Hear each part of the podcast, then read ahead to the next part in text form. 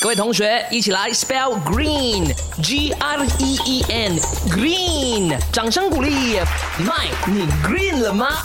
今天是除夕嘛，当然不可以放过关于除夕的一些问题啊。今天呢，卖你贵的嘛？就要问看大家，你知不知道除夕为什么叫除夕呢？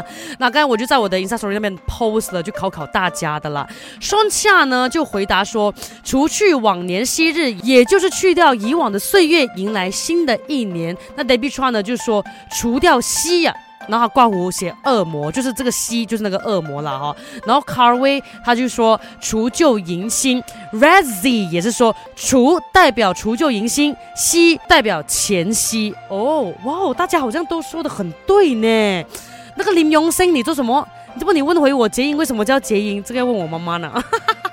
那我们现在先从传说的部分说起好了。传说中啊，我们都知道有年这个怪物嘛，对不对？所以我们就会放爆竹，呃，贴红色的东西把年给赶走，所以我们就叫做过年了。可是原来还有另外一只怪物的哦，叫做蜥。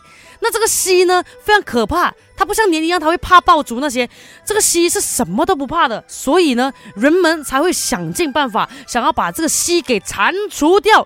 就在过年前的这一天，他们把蜥给铲除掉了，所以他们为了纪念这一天呢，就叫做除夕了，除掉这个蜥。